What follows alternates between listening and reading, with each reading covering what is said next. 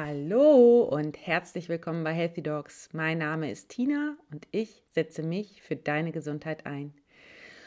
Und wie ihr alle sicherlich gemerkt habt, habe ich eine kleine Auszeit eingelegt. Ähm, und zwar hatte ich noch super viele Überstunden, die ich nicht genommen habe. Eigentlich auch noch drei Wochen Urlaub aus diesem Jahr, den ich noch nicht genommen habe.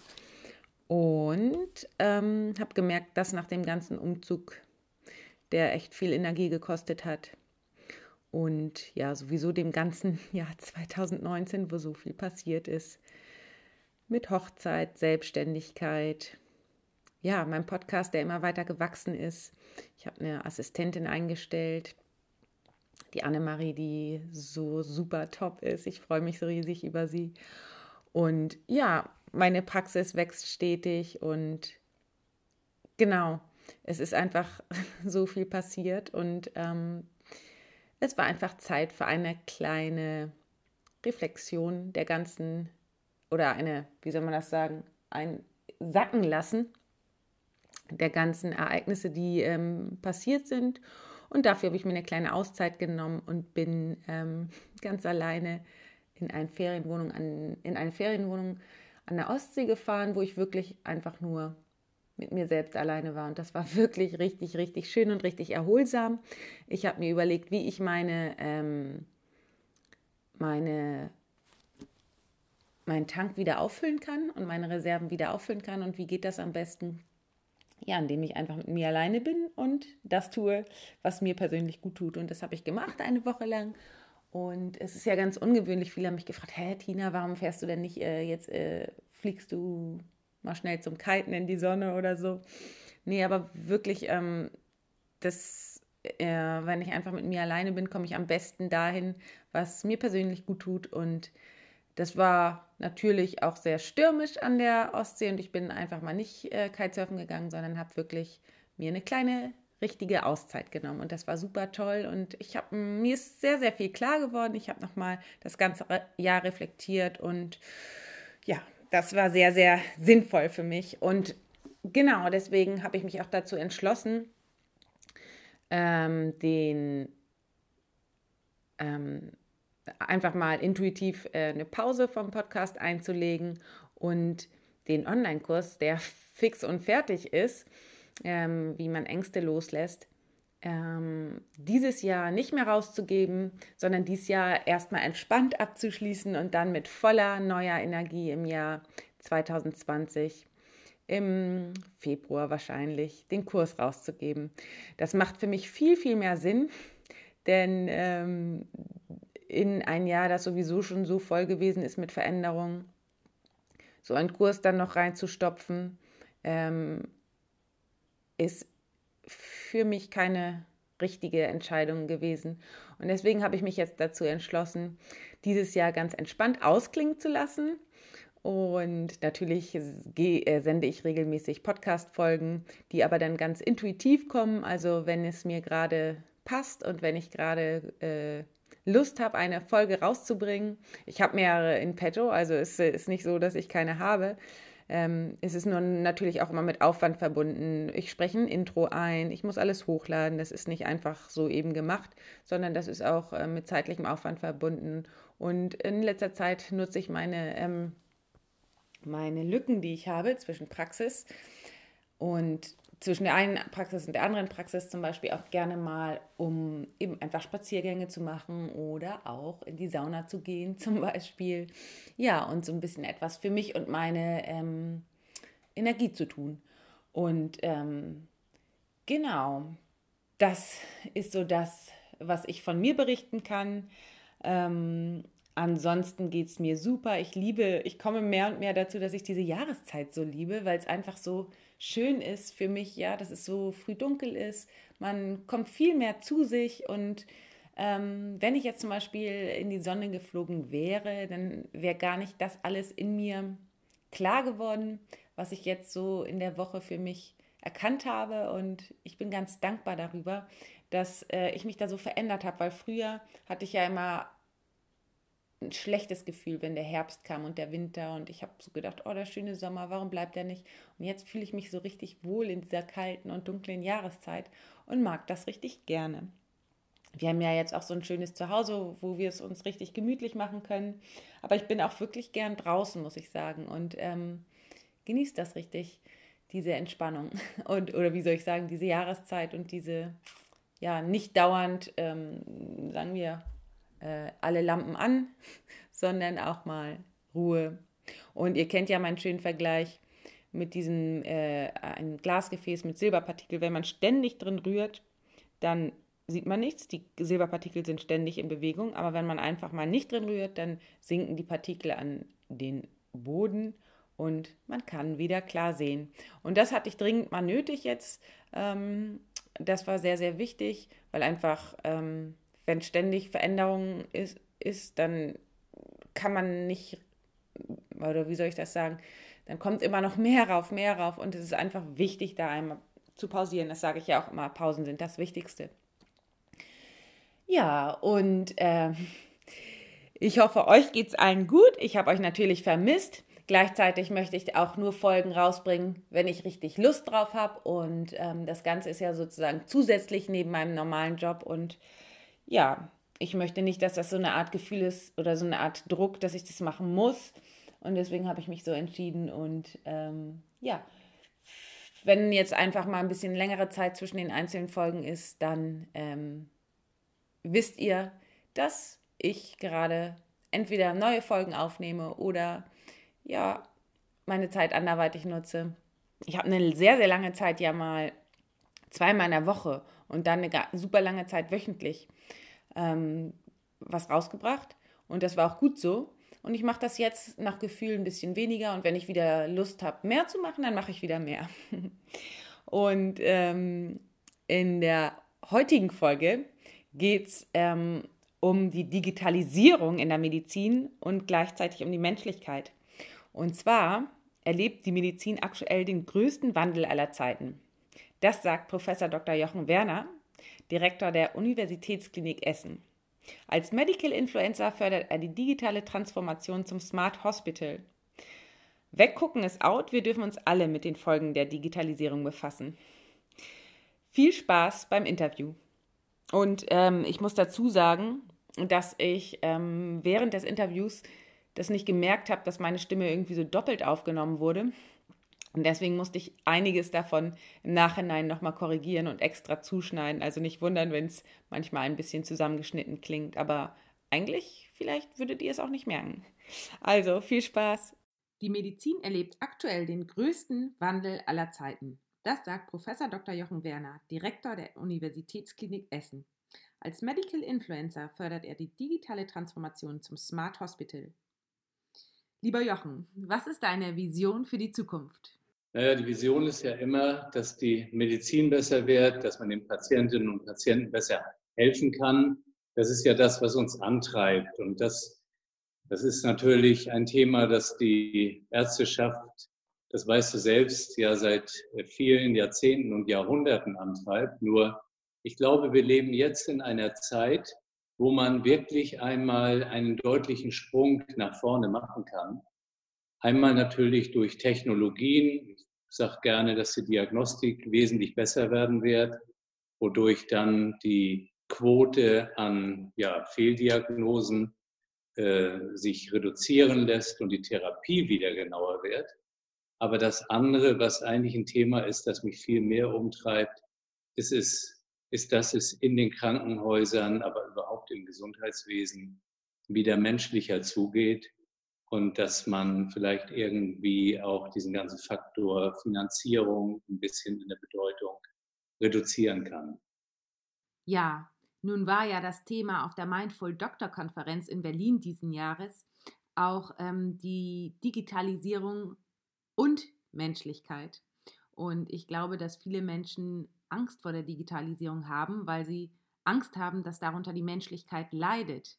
Lieber Jochen, was sagst du dazu? Schließt das eine das andere aus oder passt das zusammen? Also, dass Menschen Angst davor haben, das kann ich schon nachvollziehen, äh, weil sie einfach auch zu viel in den Medien hören, dass sie verunsichert.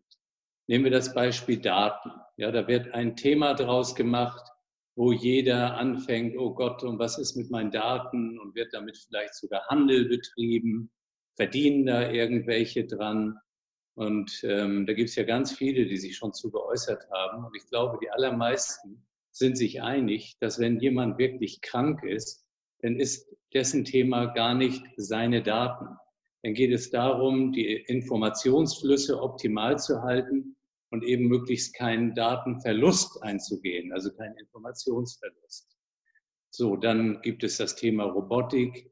Es vergeht kein Tag, da bekommt man nicht irgendwelche Meldungen zur Pflegerobotik.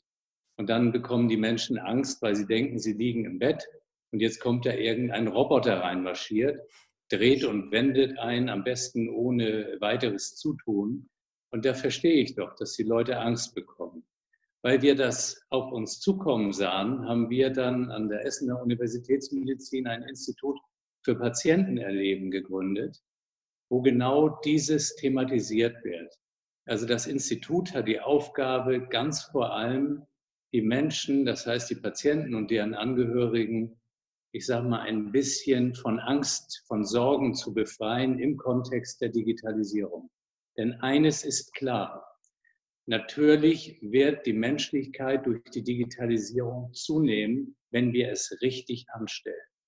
Und deswegen im Neudeutsch würde man sagen, die Digitalisierung ist ein Enabler für die Menschlichkeit. Ja, also sie ermöglicht das letztlich. Nur wir müssen es natürlich mit Sinn und Verstand machen. Mhm. Und du bist da ja nun wirklich ein Vorreiter. Wie macht man das mit Sinn und Verstand? Also erstmal ist ganz, ganz wichtig, dass man darüber spricht dass man nicht irgendwie so ein paar Pläne in der Schublade hat und dann Anordnungen trifft. Je länger ich mich mit dem Thema befasse, und wir in Essen machen das jetzt sehr intensiv seit 2015, auch zum Thema Smart Hospital, das war so unser Leitmotiv, das wir dort definiert haben. Je länger man sich damit befasst, desto mehr wird mir klar, dass wir zwar über High-End digitale Technologien sprechen können, da sind wir auch sehr, sehr gut unterwegs. Wir haben eine tolle Arbeitsgruppe zum Thema zum Beispiel künstliche Intelligenz. Das ist so um unsere Radiologen, Professor Forsting und Privatdozent Nenser gegründet. Da gibt es jetzt bald ein ganzes Institut für künstliche Intelligenz in der Medizin. Das ist so der eine Teil. Aber der andere Teil ist diese Menschlichkeit, die wir oftmals erst wiederbeleben müssen, so möchte ich das sagen. Das heißt, der Umgang, die Zuwendung. Ja? Wir alle wissen das doch, wenn wir selbst im Krankenhaus sind oder Verwandte oder Angehörige dort besuchen. Meine Güte, ja, das, und es liegt, ich sage immer, es liegt ja nicht jetzt an den Pflegekräften oder an den Ärzten oder an wem auch immer primär, weil die keine Lust haben, aber die sind oft so unter Druck durch andere Themen, dass die diese Zuwendung nicht leisten können. Und deswegen, wenn man nur jetzt immer auf die Technologien schaut und sagt, was alles möglich ist und wie viel man alles machen kann, da gibt es ganz tolle Beispiele und man sitzt staunend davor. Aber viel, viel wichtiger ist, dass wir die Bereitschaft erzeugen, dass die Mitarbeiterinnen und Mitarbeiter in einem solchen System, ich sage mal, auch mit einer gewissen Freude diese Veränderung begleiten weil dann kann man die Technologien auch einführen und dann werden sie auch gerne angenommen. Aber wenn das irgendwie jetzt nur eine Anordnung, sag ich mal, geben würde, ja, dann gibt es wenig Bereitschaft, weil all die Personen, die im Krankenhaus arbeiten, die haben schon so viel an Veränderungsversuchen erlebt, die sind ermüdet darüber. Und deswegen ist das nicht zu unterschätzen. Dieser große Change, das ist ein Kulturwandel. Und ich glaube, wenn wir da alle zusammen auch mit gutem Vorbild vorangehen, dann ähm, schaffen wir das. Ja. Erlebst du denn eine Bereitschaft, die das mitmacht am Universitätsklinikum Essen? Also da sind ganz viele Personen, die Lust dazu haben, die geradezu, ich sag mal, auch umgewandelt sind, die, die wirklich mit Freude dahin gehen. Andere sitzen natürlich dort und haben eine Skepsis. Ich sage, das kann man denen primär nicht übel nehmen. Und dann gibt es welche, die haben vielleicht auch keine Lust mehr dazu oder sagen, naja, wollen wir erst mal sehen, wie sich das entwickelt. Mhm. Nur wir setzen ja auf diejenigen, die wollen. Also unsere Strategie ist, wer mitgehen will, das ist phänomenal, die unterstützen wir auch sehr. Und wer das nun gar nicht will, da versuchen wir Überzeugungsarbeit zu leisten. Aber wir warten nicht, bis wir losgehen, bis alle hier überzeugt sind. Wir haben einen Lenkungsausschuss aus, den, äh, aus dem Personal heraus gegründet, die das ganze Thema Smart Hospital nach vorne treiben. Das heißt also eine intrinsische quasi Bewegung von innen heraus. Und das meine ich ist auch eins unserer Erfolgskonzepte. Das wird natürlich auch alles dauern. Aber ich kann mich im Moment nicht so sehr mit all den Bedenkenträgern auseinandersetzen, die manchmal vielleicht auch gar nicht mehr so gewillt sind, weil vielleicht auch deren äh, ähm, Berentung bald ansteht oder, oder, oder. Ja, da hat ja auch jeder seine guten Gründe für. Nur hier geht es um ein ganzes Klinikum. Mhm. Siehst du denn auch Potenzial für die poststationäre Versorgung, also die Versorgung zu Hause nach dem Klinikaufenthalt durch die Digitalisierung? Unbedingt. Also in meinen Augen müssen wir einen super engen Schulterschluss mit den niedergelassenen Kolleginnen und Kollegen, aber auch mit dem ambulanten Pflegedienst hinkriegen. Das sind alles so Ziele, dann kann jeder sagen, ja klar, kann man so machen. Nur was wollen wir denn tun? Also wir können auf der einen Seite ausharren und sagen, bis jetzt irgendwie hier äh, die Politik irgendwas hinzaubert und dann wird das gemacht. Oder wir machen uns selbst auf den Weg. Wie sieht es heute aus? Jemand wird operiert im Krankenhaus und dann ist es ja ganz oft so, dass dieser Patient dann entweder in die Reha geht oder er geht zu seiner niedergelassenen Ärztin, seinem niedergelassenen Arzt. Und dann äh, reißt der Kontakt oft ab. Das bedeutet, das Krankenhaus kriegt oft gar keine Rückmeldung. Wie ist denn das mit dem Patienten Hans Schulze weitergegangen? Man weiß es nicht und man denkt, naja gut, der Patient ist vielleicht nicht zufrieden, geht vielleicht sogar in ein anderes Krankenhaus. Bis diese Informationskette klappt, das dauert noch, aber wir müssen es ja wissen, weil wir auch sonst uns nicht verbessern können. Mhm. Und vor dem Hintergrund darf es gar nicht so einen tiefen Graben geben zwischen Krankenhaus und zwischen äh, dem ambulanten Bereich. Wir müssen viel, viel mehr verzahnen. Und das ist das, was ich unter Smart Hospital verstehe. Ich verstehe darunter nicht mehr ein Krankenhaus. Ich verstehe eine Plattform, auf der sich die niedergelassenen, der ambulante Sektor, die Physiotherapeuten, Logopäden, Krankenhausärzte ganz intensiv austauschen. Mhm. Und ich glaube, da ist die Zeit für reif. Viele wollen das.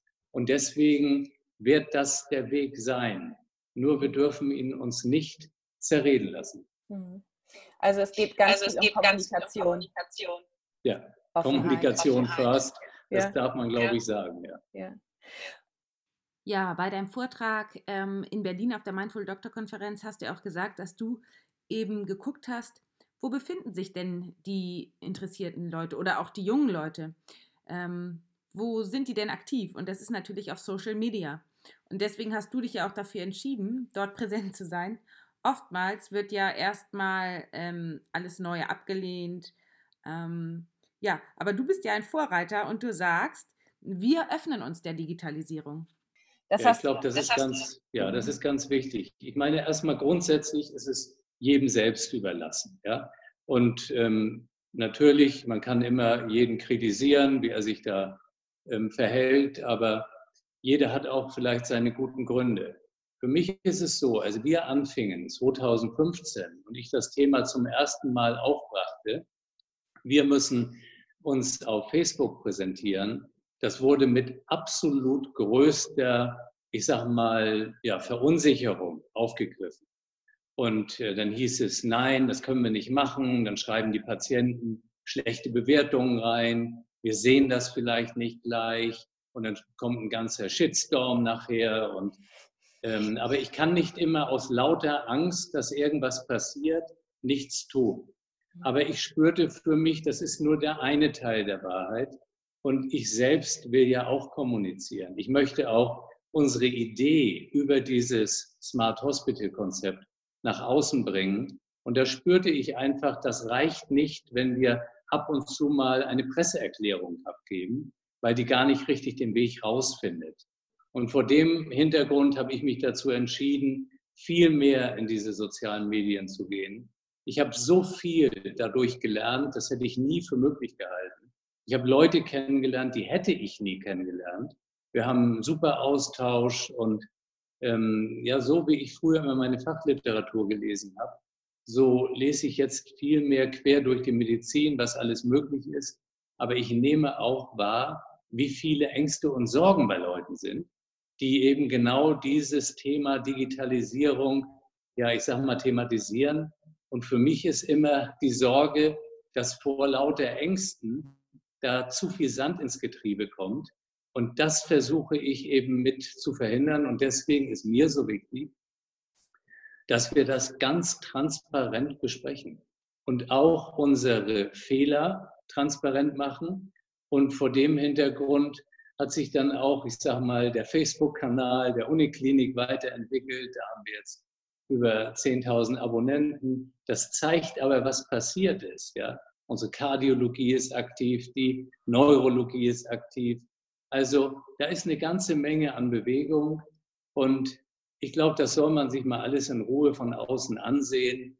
Das Allerwichtigste ist für mich, dass man in Kommunikation bleibt mit den auch Jüngeren, weil wir reden ja ganz oft über die Jüngeren, was die alles machen sollen und was wir für Erwartungen haben.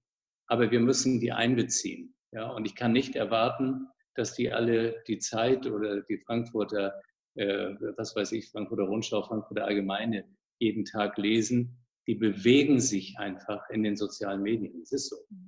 Mhm. Weißt du, was ich an dir so toll finde, Jochen? Dass du so ein nahbarer Typ bist und ähm, ich fühle mich irgendwie gleich so mit dir verbunden. Es besteht gar nicht so eine Hierarchie wie sonst und ähm, du öffnest dich so den jungen Leuten und der Veränderung.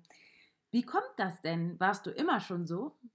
Also früher war ich erstmal ganz anders. Also ich sag mal, wenn man mich von früher äh, kannte, ähm, das war erstmal so ein schüchterner Junge, der irgendwie eher immer am Schwimmbeckenrand saß und das kalte Wasser scheute.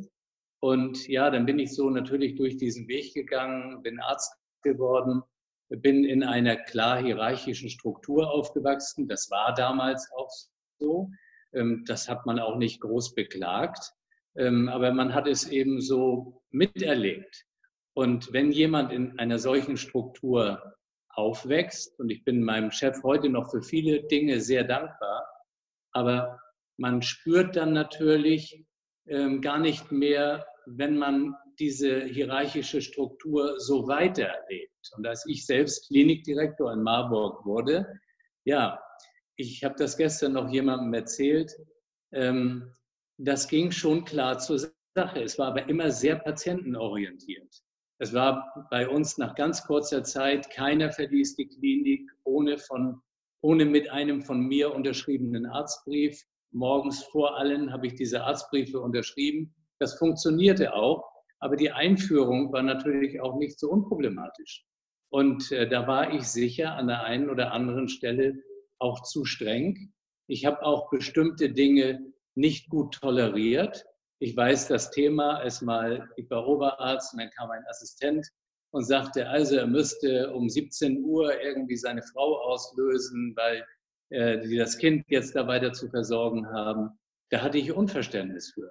Da habe ich gesagt, das geht nicht. Also der Weg Klinik, äh, das ist nun mal äh, zuerst äh, zu bedienen und so. Und dann lernt man aber natürlich, äh, in vielen Fällen. Äh, und äh, ich habe eine Entwicklung durchgemacht, habe viel, viel mehr Verständnis für all diese Probleme. Und deswegen riecht es mich so auf, wenn man heute die ganze Zeit die Generationen analysiert und typisiert und jetzt von X, Y und Z spricht und gleich so einen Vorbehalt hat, was die alles nicht können. Ich glaube, es hat sich ganz viel verändert. Nur, die bringen ihre Wünsche vor die man früher nicht gewagt hat, vorzubringen. Und ich kann doch nicht sagen, dass das früher alles besser war. Ich glaube schon, dass wir sehr viel gelernt haben, dadurch, dass wir viele, viele Dienste hatten, die Arbeitszeiten nicht äh, damals beachtet hatten. Und ähm, das war eben anders. Aber heute lernen es die jungen Leute auch gut. Und vielleicht gelingt es uns doch auch an den Kliniken, die Ausbildung zu verbessern. Ähm, denn wenn ich so an meine Ausbildung denke, ähm, auch an das operative Ausbilden, dann war es ja nicht immer so, dass sich jemand neben mich gestellt hat und Schritt für Schritt eine Operation wirklich erklärt hat. Es lief eben vielfach anders und nicht optimal. Und da haben wir alle einen großen Entwicklungsspielraum. Ich vertraue auf die künftige Entwicklung auch von Simulatoren etc. Und ja, wenn jemand das schneller lernt, wenn er zu Hause vielleicht sogar ein paar Schritte lernen kann, ist doch super. Ja. Und wenn man dann mehr Freizeit hat, hervorragend. Und äh, wir alle werden uns verändern müssen, die Jungen auch. Ich hatte letztens einen Vortrag gehalten bei Abiturienten und da sagte ich, wissen Sie, ganz viele von Ihnen, die werden in ihrem Berufsleben vielleicht drei, vier oder fünf verschiedene Berufe ausüben. Das bleibt nicht alles so, wie es zu meiner Zeit war. Da fing man an als Arzt und endet als Arzt. Vielleicht ist das bei Ärzten auch irgendwann anders, dass sie andere Tätigkeitsfelder haben oder, oder, oder. Mhm. Und ähm, was wir nicht vergessen dürfen, ist die Familie. Weil das Thema, so wie früher, man war eben nicht zu Hause. Ähm, bei mir war es dann so, ich kam meist um sieben irgendwie nach Hause, dann habe ich kurz was gegessen und bin wieder in die Klinik gefahren. Und das ist natürlich keine also super Situation. Das kann man sich alles gut reden, habe ich damals auch getan, aber es war nicht gut. Und vor dem Hintergrund ähm, es gibt so viel in der Familie zu tun, äh, sich um die Eltern, die Großeltern ein bisschen mehr zu kümmern. Das ist in Deutschland nicht besonders weit entwickelt. Hm. Und da werden wir alle noch unsere Themen mit haben. Und deswegen, es greift eins ins andere. Und vor dem Hintergrund finde ich, kann man sagen, was man denkt. Ich tue es jedenfalls, weil wenn ich es nicht sage, wer soll es denn sagen? Ich habe die ganzen äh, Stufen durchlaufen und glaube wirklich, das eine oder andere insofern beurteilen zu können, dass ich jemandem vielleicht einen guten Rat geben kann. Mhm. Und das tue ich auch gerne. Der muss ja nicht richtig sein, aber es ist meine Meinung. Mhm. Das finde ich schön. Und du hast uns ja auch allen deine Erfahrung voraus und bist ja schon einen weiten Weg gegangen. Und du bist ja mit Leidenschaft dabei, das merke ich jedenfalls, dass du dafür brennst, nach wie vor. Und ähm, willst auch gute Dinge auf die Beine stellen. Wie kommt es, ähm, dass du da so ein Vertrauen hast in die Dinge? Ja, weil, also ich meine, jetzt ganz ehrlich, ich habe äh, beim vorletzten äh, Hauptstadtkongress einen Vortrag gehalten, der war mir schon ganz wichtig. Da äh, habe ich so über die Krankenhausentwicklung im Kontext Digitalisierung gesprochen. Und dann hatte ich die Krankengeschichte meiner Mutter vorgetragen. Das war 1978. Da wurde mir beim Erzählen erst klar, dass es vor 40 Jahren war.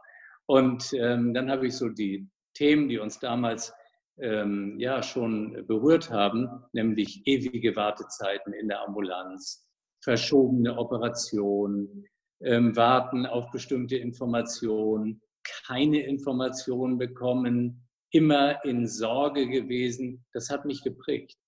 Und dann überlege ich, wie ist es heute? Und da muss ich einfach feststellen, an vielen Dingen ist das noch sehr ähnlich. Das liegt nicht am bösen Willen, das liegt aber daran, dass man Strukturen, die verfügbar sind, die man auch heute auch schon aus der Industrie, aus anderen Bereichen einführen könnte, dass man es nicht getan hat. Sicher auch wieder aus nachvollziehbaren Gründen, aber jetzt ist Schluss, weil wir müssen jetzt den Weg verändern. Die Patienten mit dieser ich sag mal, patiens, ertragend, erduldsam äh, aus dem Lateinischen, das ist nicht mehr zeitgemäß und auch nicht mehr korrekt. Die Patienten müssen ins Krankenhaus kommen. Ich will gar nicht darüber diskutieren, ob es jetzt Kranke oder Kunden sind. Für mich sind es Kranke, die sind im Krankenhaus und um die wollen und müssen wir uns sehr gerne kümmern. Und wir müssen doch einen Mindeststandard im Ablauf wirklich garantieren. Mhm. Und wenn man so ärztlicher Direktor von einem großen Klinikum ist, und ich hatte das Gleiche ja schon in Marburg erlebt, natürlich, da gibt es jeden Tag Beschwerden mhm. für irgendwas. Und wenn man das so liest, dann denkt man manchmal, es kann nicht sein. Und das trifft mich unglaublich. Ich habe meist keinen Zweifel dran, dass es stimmt. Wir gehen dann den Themen nach, wir versuchen das dann zu optimieren. Aber mit der neuen Technologie, glaube ich, Erreichbarkeit wird verbessert.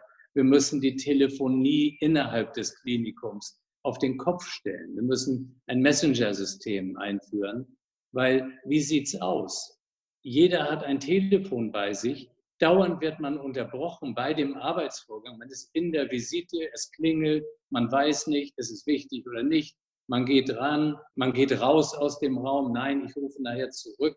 Die Krankenschwester wird angerufen, weil sie noch irgendeinen Termin wieder verändern muss. All diese Dinge, alles stört den Ablauf und mhm. alles hält einen von einer geordneten Kommunikation mit dem Patienten ab mhm. oder auch von den Ärzten, den Pflegediensten untereinander.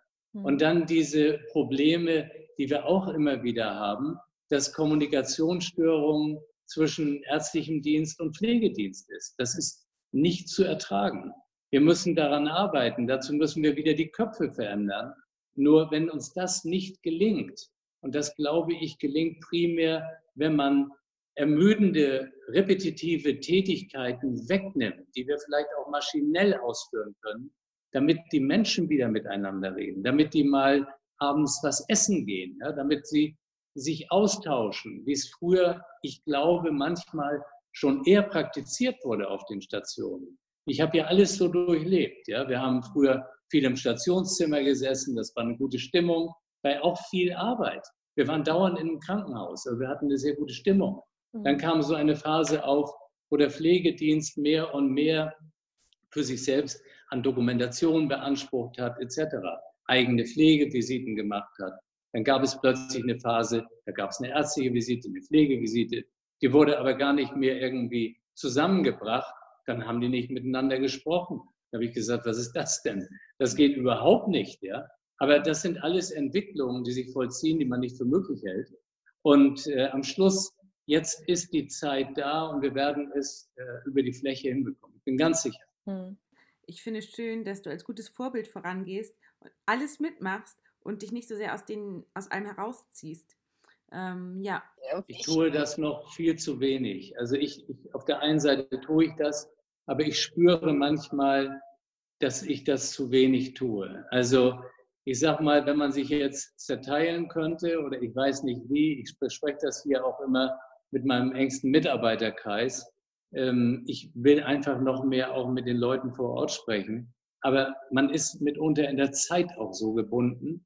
Mhm. Und ähm, ja, das beschäftigt mich ungemein. Also mhm. diese Beschwerden, die ich vorhin ansprach, ähm, da spüre ich mitunter, nein, wir müssen das jetzt besprechen. Und äh, wir kommen da auch immer wieder zu, dass auch ich selbst mit den Leuten spreche weil ähm, ich sage immer, primär sind die allermeisten absolut guten Willens. Nur ähm, dann gibt es irgendwelche Fehlhandlungen, dann kommt vielleicht Bestrafung vor, äh, Veränderungswünschen etc. Das ist sehr, sehr komplex. Ja. Mhm. Du weißt ja, dass sich mein Podcast ähm, viel mit Arztgesundheit beschäftigt. Und äh, du hast ja sicherlich auch schon viel erlebt und weiß, dass Ärzte anders krank sind. Und da würden mich zwei Dinge interessieren. Wie ist da dein Eindruck dazu? Und ja, was tust du selber für deine Gesundheit?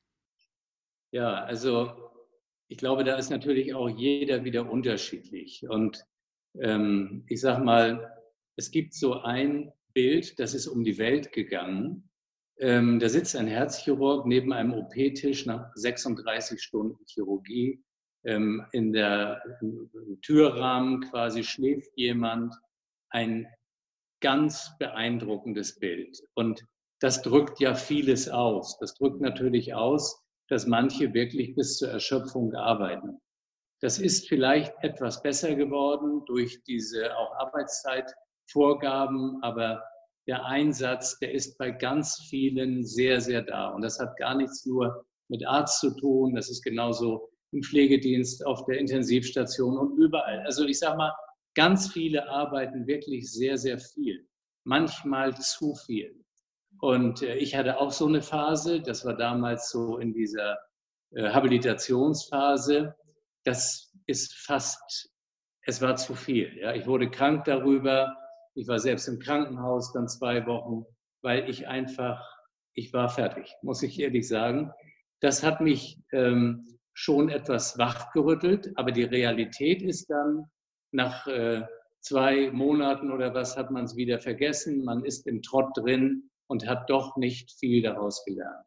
Und deswegen glaube ich, ist das so wichtig, dass die äh, Chefärztinnen und Chefärzte, andere Führungskräfte mit darauf achten und sagen, pass auf, jetzt ist gut, jetzt geh du mal nach Hause.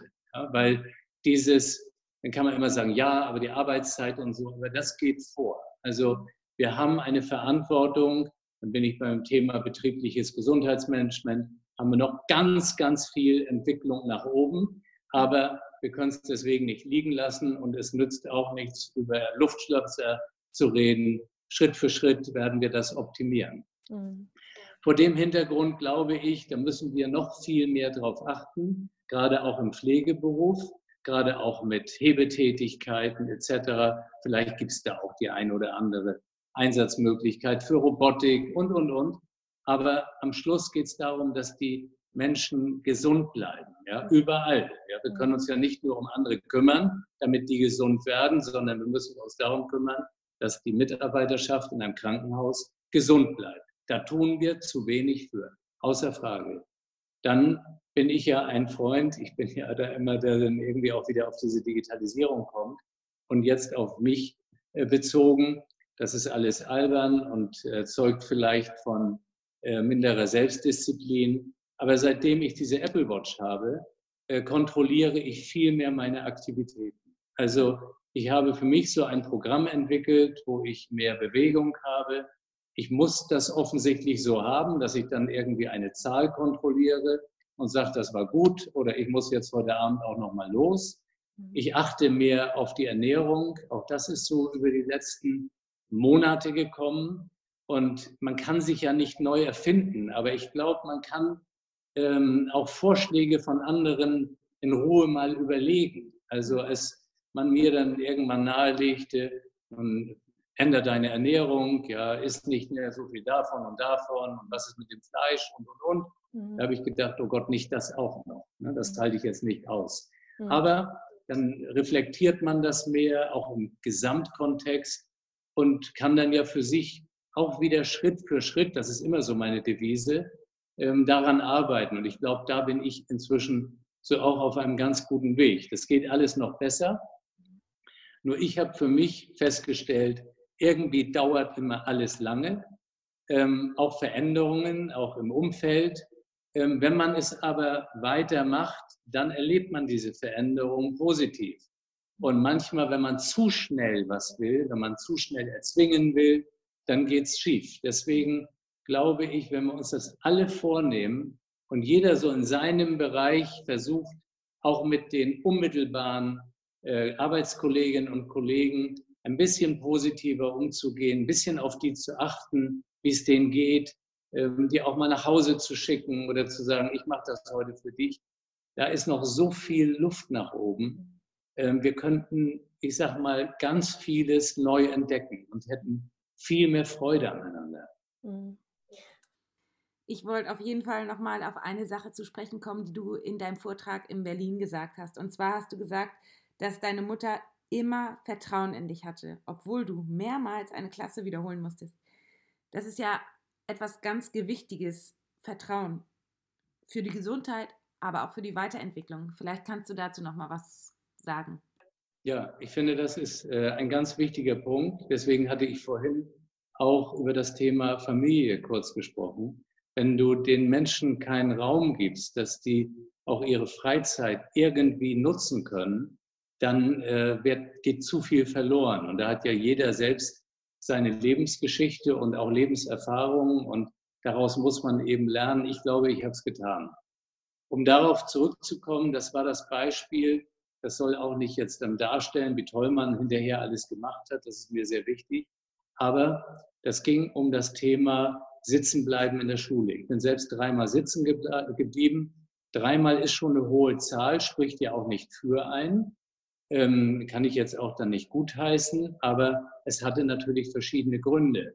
Nur eines ist klar, wenn ich nicht in einem geordneten Elternhaus mit viel Liebe und Zuwendung groß geworden wäre, dann hätten die mich aus der Schule genommen, das ist ganz sicher. Und ähm, ja, ich hätte irgendwas anderes gemacht. Ich hatte im Übrigen schon eine Lehrstelle äh, in einer Tischlerei hatte dann schon überlegt, äh, dass ich das vielleicht so äh, manuell dann irgendwie auch zur Überbrückung machen wollte, weil ich wollte definitiv Arzt werden. Aber das war so, wenn man so unten ist und ich sage mal zum dritten Mal bescheinigt bekommt, man ist nicht in der Lage, die Schulklasse zu passieren. Das war einmal siebte Klasse, zweimal zehnte. In diesem dritten Durchgang dann, in der zweiten, zehnten Klasse, ähm, da hatte ich einen Unfall und so war es möglich, dass ich nochmal bei dem dritten Durchgang zehnte Klasse eine Bewährungsfrist bekam. Und ähm, wenn das nicht äh, gestärkt worden wäre, durch meine Mutter vor allem, dann hätte es nicht geklappt. Und was ich einfach den jungen Leuten in dieser Konferenz mitgeben wollte, ist, dass sie ein bisschen nachsichtig sind, auch mit dem unmittelbaren Umfeld oder wenn sie junge Eltern sind, mit ihren Kindern. Heute ist so viel Leistungsdruck. Es wird von jedem Kind erwartet, dass es alles Mögliche an Zeugnissen bringt, das ist nicht immer alles so einfach möglich. Und in meinen Augen ist es auch gar nicht richtig, dass jeder irgendwie studieren muss. Es gibt so viele andere Berufe auch, die man auch sehr gut natürlich machen kann. Aber wenn die Eltern diesen Change im Kopf nicht hinbekommen, dann leiden die Kinder wieder drunter. Und ähm, ich glaube, da haben wir ganz viel vor uns. Und das war das, äh, der Zusammenhang, der mir sehr wichtig ist. Mhm. Und das zeigt ja auch, wenn man etwas wirklich will, dass man es dann schafft. So wie du. Absolut. Das habe ich gestern noch äh, zu jemandem gesagt. Da sage ich, wissen Sie, wenn Sie es mit 100 Prozent wollen, wenn das Ihr echter Lebensbilde ist, dann ist die Chance sehr groß, dass Sie es erreichen. Es klappt nicht immer, aber ich sage mal das, was man dann wirklich will. Wenn es dann nicht klappt, muss man sich auch fragen, ob man es wirklich wollte. Und es hat dann auch oft ganz viel mit Verzicht zu tun, weil so von selbst und irgendwie regelt sich alles, passiert das meist nicht. Gerade so bei bestimmten Schritten, die man machen möchte. Also ich glaube, das ist natürlich etwas, was man trotzdem nicht zur Seite tun darf.